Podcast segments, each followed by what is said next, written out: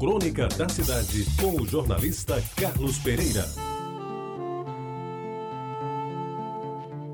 Amigos ouvintes da Rádio Tabajara, dele se pode dizer que é o cidadão brasileiro por excelência, digno, conceituado, proficiente nas ações e ofícios.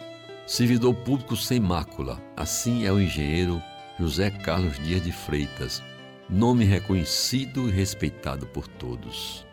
Eu o conheci nos anos 50, quando ambos, eu e ele, ingressávamos no DER, no governo de José Américo de Almeida, tendo o engenheiro Paulo Amaro Maia Cassundé, de saudosa memória, como diretor-geral daquele órgão.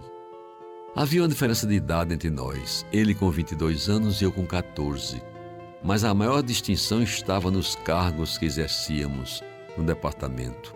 Enquanto ele, recém-saído da Escola de Engenharia da Universidade de Recife, graduado com distinção, era admitido no quadro de engenheiros e assumia a residência de Cajazeiras, eu, aluno da terceira série ginasial do Liceu Paraibano, consegui um lugar de contínuo para começar a trabalhar, ganhar os primeiros salários e ajudar na receita da casa, mantida com os parcos vencimentos do meu pai humilde funcionário público estadual. Com o tempo, nossas vidas foram se entrelaçando. Ele transferido para a residência de Sapé.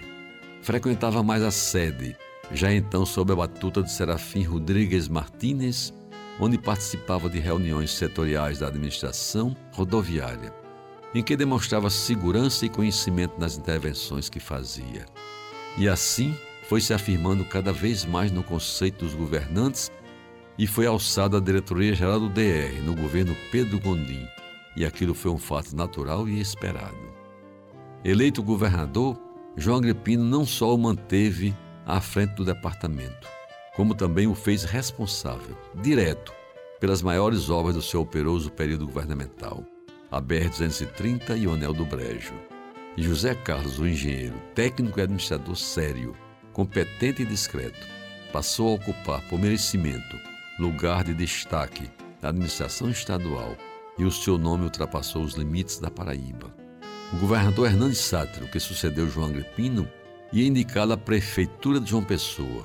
Aquela época, se sabe, não havia eleição direta para prefeito da capital.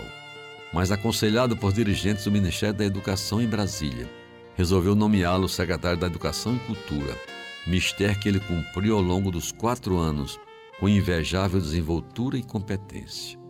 Recordo que antes de ser nomeado para os mais altos cargos da administração rodoviária do país, Zé Carlos teve o seu nome lembrado até para concorrer a governador do estado, em substituição a Ivan Bichara, de quem era secretário dos Transportes. E a indicação somente não vingou, porque ele não era afiliado à Arena, partido então no poder. Ao deixar a Paraíba para atender convite que lhe fizera o governador Marco Marcial de Pernambuco, foi dirigir o DR daquele estado e de lá alçou voos bem mais altos.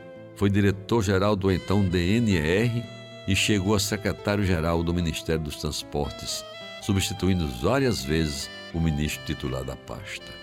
Se eu fosse, amigos ouvintes, nomear todos os cargos que José Carlos Dias de Freitas exerceu ao longo de sua profícua vida pública, este espaço, esse tempo seria insuficiente.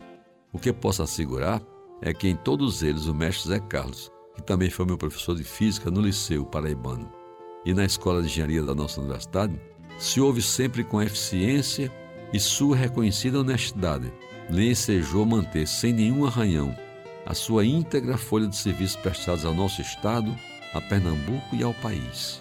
Agora ele vai atingir este ano os seus bem-vividos 85 anos. E sendo dono de uma lucidez invejável, o brilho da sua inteligência ainda se derrama sobre aqueles que privam de sua amizade, entre os quais, com inegável orgulho, eu me inscrevo. Que Deus o abençoe, meu querido amigo e mestre José Carlos de Freitas, a quem devo tantas e importantes lições de vida e a quem eu dedico esta crônica desta manhã. Você ouviu Crônica da Cidade com o jornalista Carlos Pereira.